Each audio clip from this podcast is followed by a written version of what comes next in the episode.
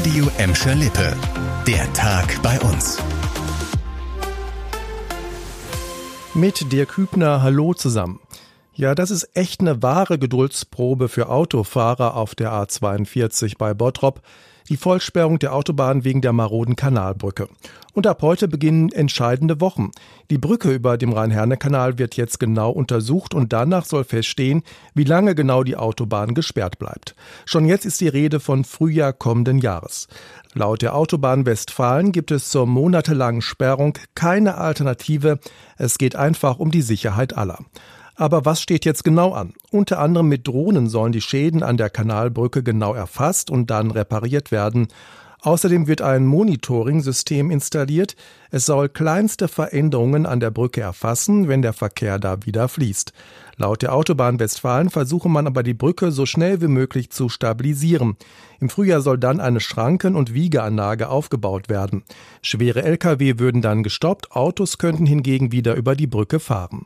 Auch für Bottrop selbst wird überlegt, wie das Verkehrschaos abgemildert werden kann. Beispielsweise wird überlegt, ob man die Ampeln anders schaltet, damit der Verkehr besser fließen kann.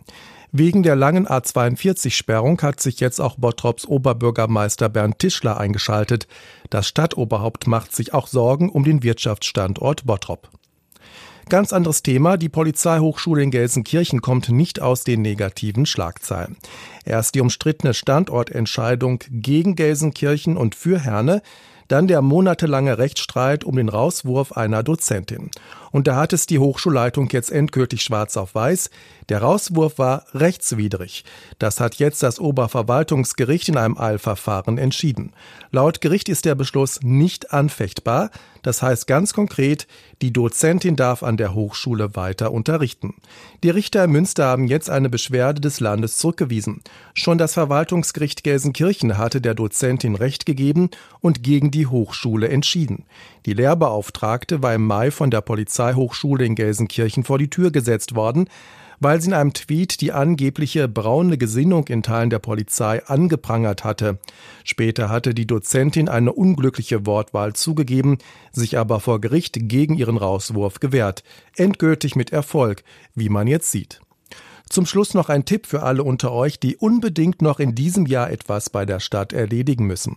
Macht das am besten noch in dieser Woche, denn auch diesmal machen die Stadtverwaltungen in Gladbeck, Bottrop und Gelsenkirchen zwischen den Jahren Betriebsferien. Vom 25. Dezember bis einschließlich Neujahr bleiben die Büros in den Rathäusern leer. In Gladbeck und Bottrop könnt ihr euch zwischen Weihnachten und Silvester immerhin mit Büchern versorgen. Die Stadtbüchereien machen trotz der Betriebsferien auf. Schwimmen ist in den Hallenbädern in Gladbeck und Kirchhellen möglich. Dagegen bleiben in Gelsenkirchen kommende Woche alle städtischen Einrichtungen zu. Mehr Infos zu den Betriebsferien findet ihr auf radioemscherlippe.de. Das war der Tag bei uns im Radio und als Podcast. Aktuelle Nachrichten aus Gladbeck, Bottrop und Gelsenkirchen findet ihr jederzeit auf radioemscherlippe.de und in unserer App.